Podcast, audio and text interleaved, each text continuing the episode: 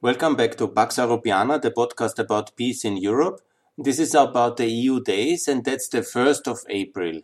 And I'm now talking about the 1st of April 92 and the start of the Bosnian War, and about Euro- European Bělina. My pronunciation might not be perfect. I'm talking about Bielanina, a beautiful town with a lot of ancient and beautiful Austrian Hungarian architecture and also Turkish architecture and a town which has a strategic location. It's uh, exactly in the northeast border of Bosnia, where Bosnia meets Croatia next to Vukovar and next uh, to Belgrade. Actually, it's just 100 kilometers, 120 uh, west of Belgrade. It's close uh, to, um, obviously, it's a border town. It's close uh, to uh, the Sava, and the Drin River where they meet. Basically, the Sava coming from the south, no, the, the Drin coming from the south, obviously, and then fly, uh, flowing into the Sava, which is the border between Croatia and Bosnia, going into uh, the Danube at Belgrade. Yeah? Actually, very beautiful, all these rivers. Whenever you have time to visit any of these regions, I recommend it. But the reason why I talk about Bielina is not only its touristic value, and its um, amazing cultural heritage. Again, I recommend to go because now it's peaceful and it's nice, it's beautiful. The people need also tourism revenues, and I recommend you to go to to a raft in the river and all this beautiful activity you can do in Bosnia, and it's really highly recommendable because now Bosnia is at peace. It will be soon in NATO. It will be in the European Union, hopefully in this decade. It has a stable currency. It's a great place to live, oh, to visit. Let's make it like this. To live, it's now secure, but unfortunately, economic development still is far behind where it should be when it and where it could be if we in Europe would welcome European Bosnia faster in our European framework, the European Union. But I want to talk now about the 1st of April and this tragic day in European history because it's the real starting point of uh, the Bosnian War. And how it really is often referred that the 6th of April is the starting uh, point, it's a bit of the wrong narrative because it blames or it tries to blame the Western recognition of Bosnia on the 6th of April on the start of uh, the Bosnian War. Because true, uh, the Serb separatist forces backed by Belgrade have used the 6th of April to massively start the shelling on Sarajevo in order to make a big uh, show of uh, anti-Western defiance because they wanted to break away and unify and do an Anschluss-style scenario with Serbia. That was the vision of uh, many at that time from the responsible um, Serbian extremists, nationalists, the Anschluss, the annexation of uh, the uh, Bosnia, at least half of Bosnia, uh, towards Serbia in the framework of the breakup of Yugoslavia. So such an annexation, such a such an Anschluss, that was of course very complicated because about two thirds of the population of Bosnia didn't want that, there was one and a half million Muslims, half a million Croats, and just one million Serbs and also the way the population was distributed was first of all completely mixed, but also most of the population centers of the Serb uh, population was either in the extreme south or in the extreme, also close to Montenegro or close uh, to uh, Croatia in the north. And uh, the areas which were of such a strategic significance for an Anschluss kind of scenario and also for the supply of a sustained military campaign in uh, Bosnia, and they were very mixed territories. They were um, from centuries already mixed uh, with uh, Serbs and uh, Muslim Bosniaks. Yeah? And this was at the strategic uh, cities along the Drin River. I have already explained the Drin uh, touching, flowing into the Sava at the northern edge, northeastern edge. Exactly, that's always the corner, the Sava to the west, and uh, the Drin to the south. And in this borderlands, a lot of Muslims who before, centuries before, were already driven out of Serbia and they found their safety and new home in the uh, western side of the Drin River. And there they lived happily, actually united and in peace for centuries, together with uh, their neighbors um, who were of Serb Orthodox uh, um, Bosnians. Yeah? There was no ethnic violence uh, to in that uh, between the people who lived in the towns for decades. Of course, there was in World War II, but uh, that is another topic I will discuss about it as well. But uh, in these years of Yugoslavia, they were living for decades uh, together in peaceful harmony in these uh, beautiful ancient towns, uh, Zvornik, Bielina, and also going further to the south. And here the more famous towns are Srebrenica, and uh, further to the south also Foča and Gorazde. But I'm talking now about the upper, um, uh, the, in a way, the lower Drin uh, River Valley, and this um, area, which was of strategic significance. And why I say strategic significance? Because when you want to supply a sustained military campaign in Bosnia to supply and bring uh, material and uh, supplies, uh, weapons and ammunition, uh, food, whatever you need uh, for a military campaign, obviously you have to bring it from Serbia proper. That everything was very clear in the preparations of uh, the um, war. And uh, therefore, these uh, cities and the crucial, uh, crucial bridges, crucial bridges over the Drin River had to be secured. So what happened?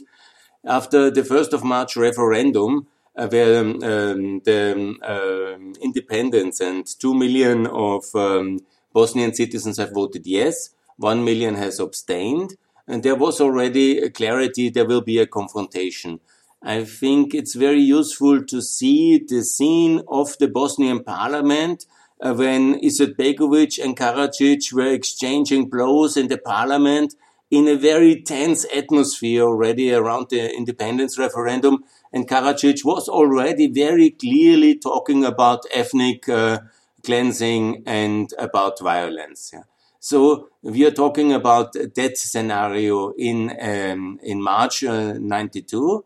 And then uh, the real escalation came because up to then there was accidental deaths, maybe criminal um, kind of uh, um, people uh, killed by criminals.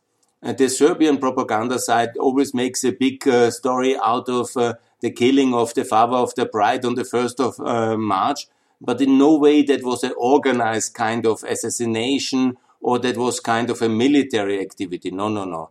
The real first major killings was an organized crime by a state actor, by Serbia, with its kind of proxy military assistance. I will talk about it in a second. This was in Bielina on the 1st of April, 92. And that was also the turning point uh, towards uh, full scale civil war because there was uh, hardly any way back.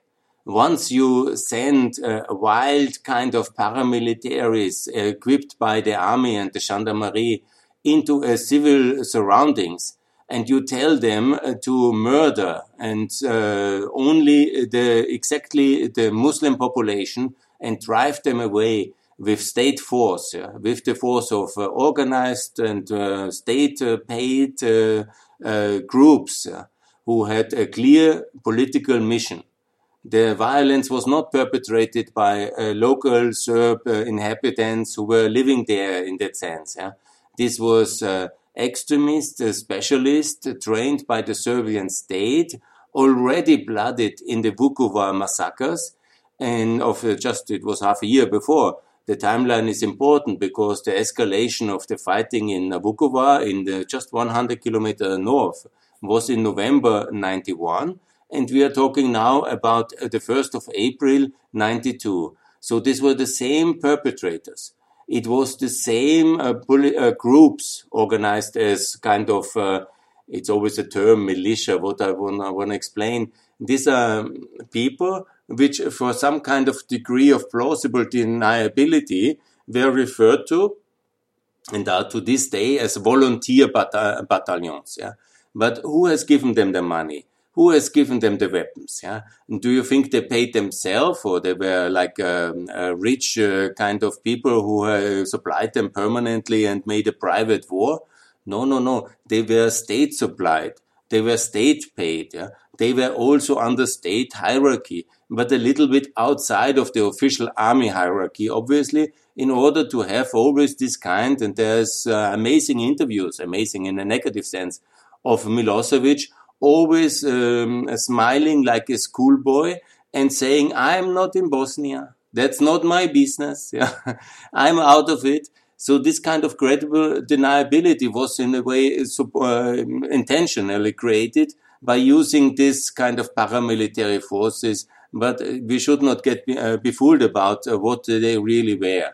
They were already uh, um, used as kind of uh, a mix, and they were coming from this mix of these football clubs, the criminal organizations, and a, a lot of loose element, which the Yugoslavian secret services had a tradition to use already for the assassination attacks in Western Europe against mainly the Croatian and Kosovo diaspora when they were politically active. They were executed back in Germany, France, or London, or wherever they lived, yeah, in Australia they were never secure, and that was the idea. And in order to have this degree of plausible deniability, they tended to use then some criminal elements, which in exchange got uh, this uh, kind of status of um, being allowed uh, to enjoy uh, the fruits of the crime without any kind of uh, hesitation in uh, Yugoslavia. So they were making bank uh, robberies or other criminal activities in Western Europe and had this kind of security that they will not be prosecuted in Belgrade or in other parts of Yugoslavia, but mainly Belgrade, because in exchange uh, they were committing the dirty work for the political uh, department of the Yugoslav Secret Service. Yeah?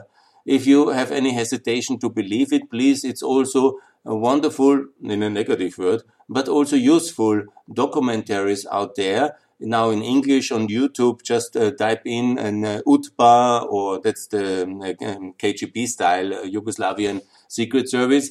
And even uh, there is uh, this um, amazing testimonial of the person who was uh, the head of the department, who was um, training and who was um, supplying and who was ordering Arkan. Arkan is important term. It's anyhow quite uh, well known, infamous, obviously notorious. He was exactly one of that uh, group, but he was the most talented in terms of criminal energy and also um, in a kind of um, politicized the criminal energy because also he had a sense of a political mission in this extreme uh, genocidal narrative of uh, Serbian extremism. And he then, of course, uh, prospered in this underworld and shadow world between the secret services and the criminal gangs. And he was chosen uh, to lead uh, such a group then when the escalation was becoming very clear in the 1990 and he built up this kind of uh, it's called uh, um, Serbi- um, Serbian Special Guard or Serbian Guard. The translation is unclear, but his tigers, let's call them tigers for simplicity. He always fancied also to make um, uh, this kind of little tiger cub, uh, living one, which he had as a pet in order to threaten and also build some group spirit in his criminal gang and to also create some legitimacy because criminal gang he was basically a um, typical marauding raping uh, kind of uh, wild uh, um, um, robber baron if you want to say. And this was what he built. And he came then uh, from um, already blooded from Vukovar to Bielina uh, to basically make sure that that um, city and that district and it's a district all over about 100,000 people. And he had the task to start the violence, uh, to uh, kill um, as many as possible from uh, the uh, Bosnian Muslim population. It is also important to understand that it was on the identity cards written which kind of ethnicity. And so those unlucky to have written uh, Bosniak and uh, they were identified and killed if they could uh, reach them and they couldn't escape. and their bodies were transported then uh, on trucks uh, towards some burial sites, mass burial sites, or thrown into the river.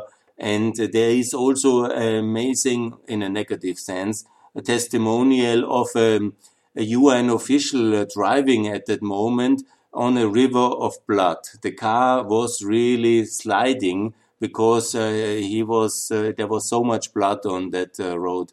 I will never forget that video testimonial of these international officials. Obviously, the world was uh, aware, partly at the beginning. of it, nobody could really believe the um, immensity of the atrocities at that time. And, you know, the reports were coming sparsely out. International observers at that moment were very few still at the beginning of 92, because even Izetbegovic, also in this one YouTube video, I can recommend the chronicle about genocide in Bosnia. And the president Izetbegovic himself, who had these blows already exchanged in March in the parliament of Bosnia, he said he could not believe yeah, that they were really doing that kind of violence on the 1st of April in Bijeljina when he heard the reports. And it was the turning side, uh, the turning point for everybody in the Bosnian war, also for the Bosniaks, for the Muslim majority um, in there, because they understood very much uh, that their one and a half million people, especially at the strategically important part towards uh, in the east, at the Drin River, they will definitely not be uh, let alive if there is no answer from the Bosnian side.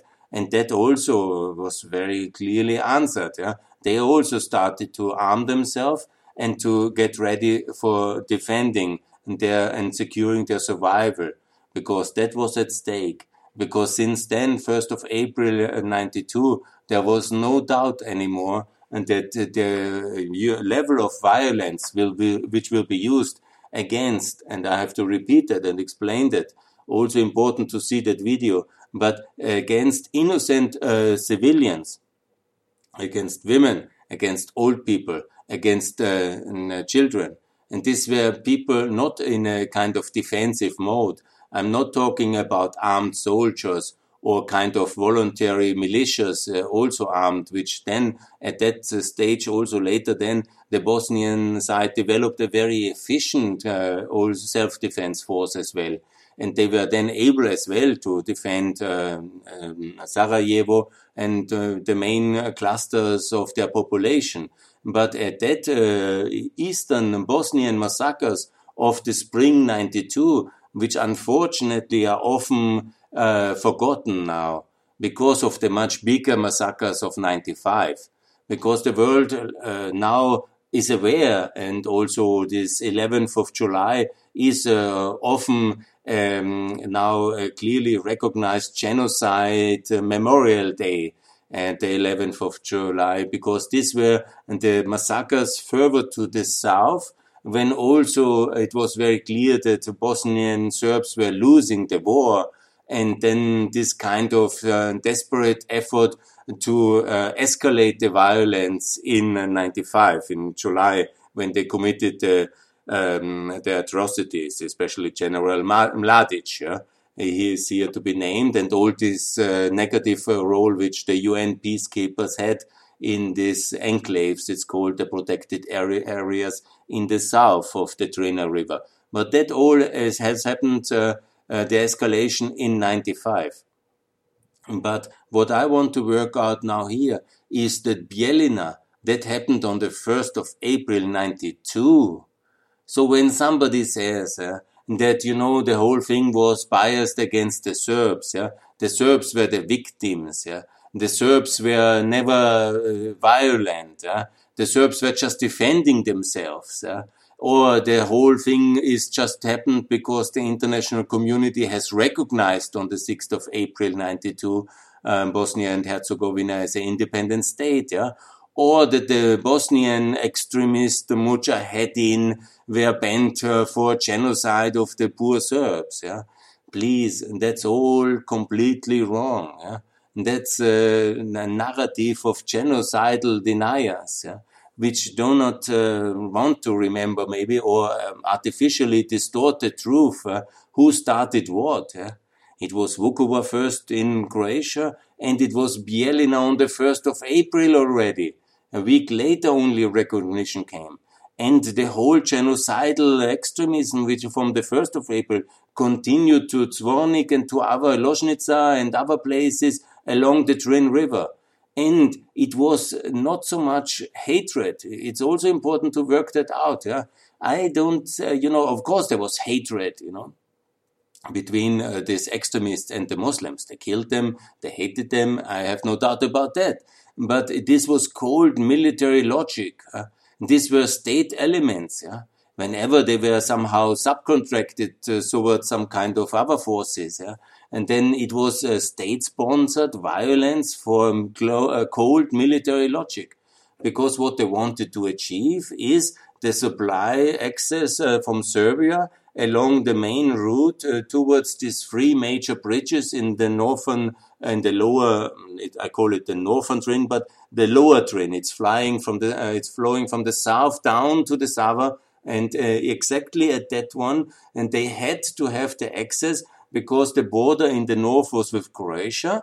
So there was a blockage. And in the south, it was more, much more distant and it was also complicated infrastructure wise and also my, a much more Muslim inhabited area. And this uh, southern in uh, Visegrad uh, and because that's the traditional inhabitant and logistic supply area from uh, uh Turkey towards uh, Kosovo, Macedonia, Kosovo, Sanjak, and then uh, you have uh, this uh, Visegrad, and then you have these clusters of Gorazde going into Sarajevo. So there were the traditional living patterns and village and clusters of the Bosnian Muslims. Yeah? This was the supply route to Istanbul. And this part here in the north, uh, this was a mixed area, but it was a cold military logic to uh, control it in order to not to have it potentially cut off uh, from the supplies from the uh, big um, uh, defense industry around uh, um, Belgrade and also the main supply of people, ammunitions, fuel, because you have also for military necessity for fuel. So you need a lot of stuff to wage war. So this kind of um, um, they were not spontaneous hatred between people. That's what I want to say. It was not that one neighbor hated the other and started to machine gun him. And that also happened later in the escalation phase of the Bosnian wars. Unfortunately, everything what uh, is terrible happened uh, later uh, between people as well, and it's very tragic. And but the start of it was cold military logic by the Yugoslavian authorities, and it was ordered by Milosevic. Again, there is this video when he says, no, no, no, nothing, why me? And then Šešelj is interviewed, and this is a wonderful documentary where you see it one by one. First, Milosevic saying, I have nothing to do with Bosnia, and then Šešelj saying, and that's the extremist leader, which is today still a politician, an important politician in, uh, in in Serbia today, Unfortunately, he is a war criminal. He should be definitely um, not in politics or in public, but at least he did this interview with a very clear uh, message. And so at least he, at least he has uh, never regretted anything he did, but he is at least helping for historical truth, uh, because that's also one contribution. of course, you know, that's a terrible contribution, but you know, historical truth is also useful because uh, then at least we can establish who is really uh, clearly guilty. And with cold military logic, they have started already with genocide. Because what else it is? I mean, you block off a village of uh, civilian houses, a district of the houses. You ask everybody to come out with your identity papers you see who is either identifiable by the identity papers or with some uh, clothing or some kind of you question the people. And when you find out that they are the, from the other group, religious, ethnically, you either deport them on drugs or in case of resistance, you shoot them. I mean, that's the classical definition of ethnic cleansing, and I think of the at least the genocidal. You know, the dimension. It was in the beginning on the 8th of April, about 80 people killed like this, and similar as well than in the south in the cities. But when you go to the list, go to Wikipedia, see the list of all the massacres. It's every village, in every strategic village at the Drin River the same. I mean, I cannot make so many podcasts, uh, how many uh, for each of the massacres. And uh, Bielina was the first one, so I will focus on that one. But it is important to understand the cold military logic behind it. Yeah? It's not spontaneous, you know, something happened, you know, and uh, then the temperament was uh, so hot in the Balkans that everybody had suddenly machine guns in their hands and had to uh, some artillery pieces and had uh, the authority to um, block uh, districts of a city while the police, actually the real city police, was defending the people. Imagine that the real, there was about 36 um, civil policemen, you know, that um, normal policemen with the task of doing the duty of defending the people from such a violence. And then came from the outside some kind of extra paramilitary forces surrounding districts, uh, sorting the people out, letting the Serbs go, and killing the Muslims. I mean, this is uh, atrocious. Yeah? And it went on and on and on like that because in some ways they have succeeded to ethnically cleanse it. There's also a lot of uh, violence happening throughout 92, 93, 94, escalating then in 95. I want to mention also what they did in uh, March, on the 13th of March 93. That was also a horrible year in Bosnia. The UN unfortunately not really able to rein the violence in. And what they did, and that is also an amazing video you have to watch, is uh, the blowing up of the mosque in Bielanina. In that uh, city, in what I'm talking about, European Bielanina, they blew up that mosque on the 13th of March. And there is an amazing interview with the mayor. He was the mayor of that city at that time, the whole time, yeah.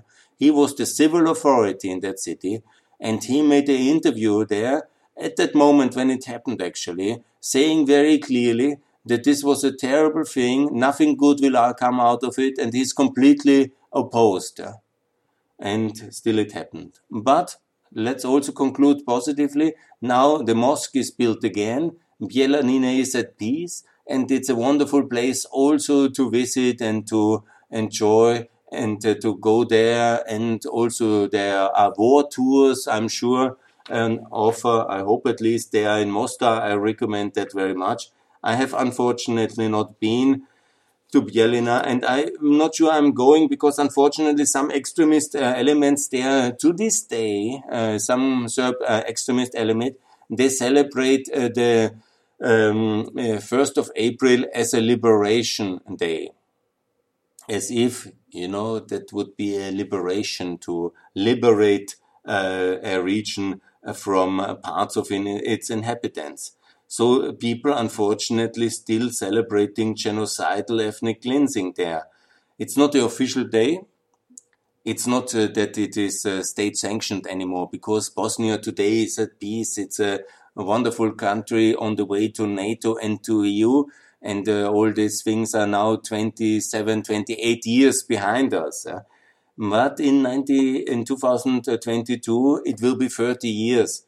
And I think it would be a perfect uh, time to make sure that we in Europe all celebrate the 1st of April as uh, the day for European Bosnia and for European Bielanina in order to set a countersign against the extremist uh, Serb narrative of genocide and also to make sure that when this is all 30 years over, um, Bosnia will be already member of NATO. And I call on President Biden to make sure that Bosnia is a member of NATO at its 30 years uh, anniversary of independence on the 1st of March uh, 2022 and also that any kind of uh, this uh, genocidal narratives of some in Bielyanina uh, to degrade uh, the crimes or somehow talk them down and justify them with um, any kind of um, uh, whatever Muslim extremist uh, kind of violence. No, no, no. Never forget who really started. Yeah? Never forget who started with what kind of means. Yeah? It was definitely Milosevic backing uh, and the Serbian state and Yugoslavian national army backing this extremist activity. They were also trained, supplied and equipped and they had clear orders to secure the people from all population elements uh, they thought unreliable on their supply routes.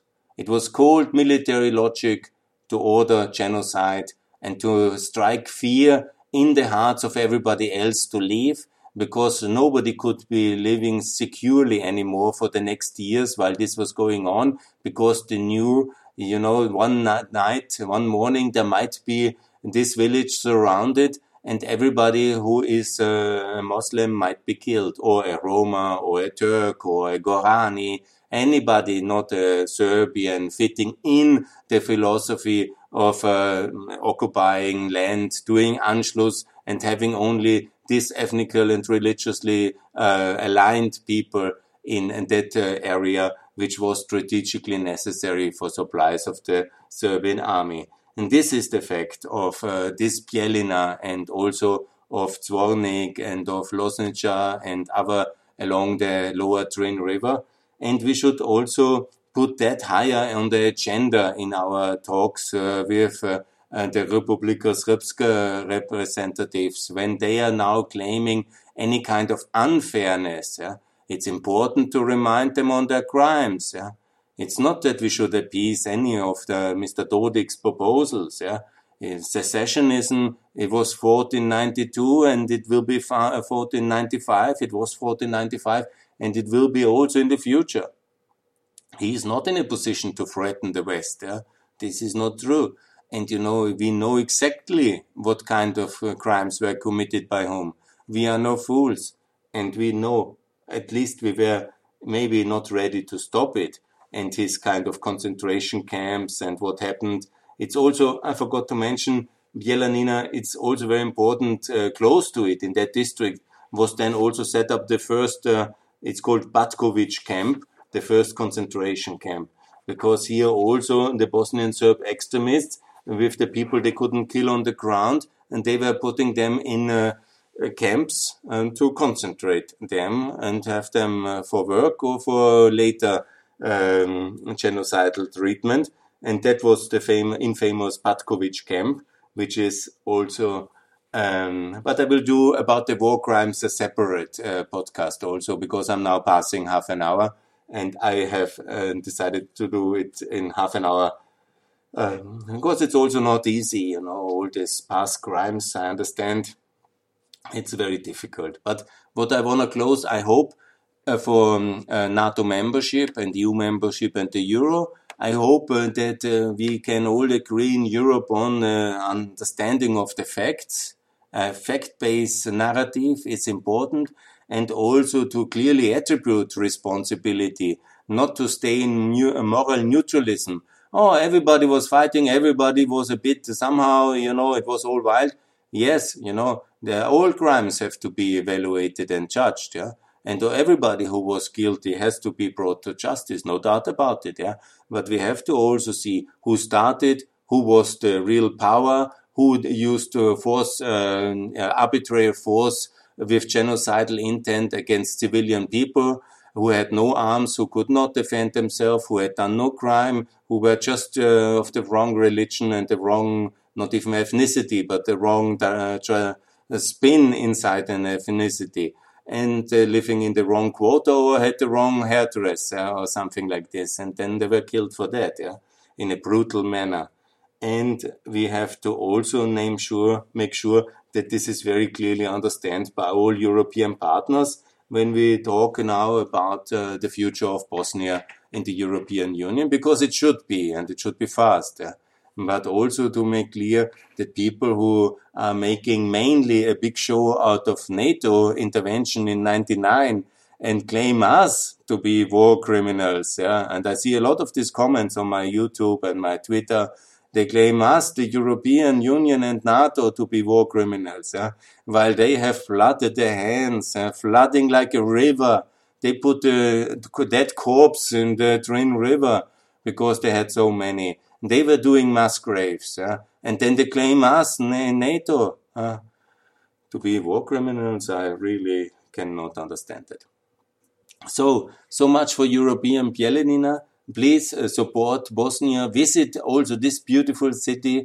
Go there and support uh, Bosnia in NATO, EU, and Euro. That's the future. And also never forget who really is responsible for the start of the Bosnian War. And mark every 1st of April as the start of the Bosnian War, but also as the membership day of uh, Croatia and Albania in NATO. And this is of course 2009 but the 1st of april is a very important day for the balkan history. So always uh, spare at least uh, two seconds to think about the victims in bijeljina on that terrible day but also that uh, nato is able to make peace and also open to include uh, pro-european balkan countries like albania and croatia and that also bosnia should be secure and safe as it is via IFOR already there's no doubt about it. But it's much better, more respect, more clarity as a full member of the alliance. And that's my goal for Bosnia to be before the 30th anniversary of Bijeljina massacre in NATO in 2022. Thanks for listening.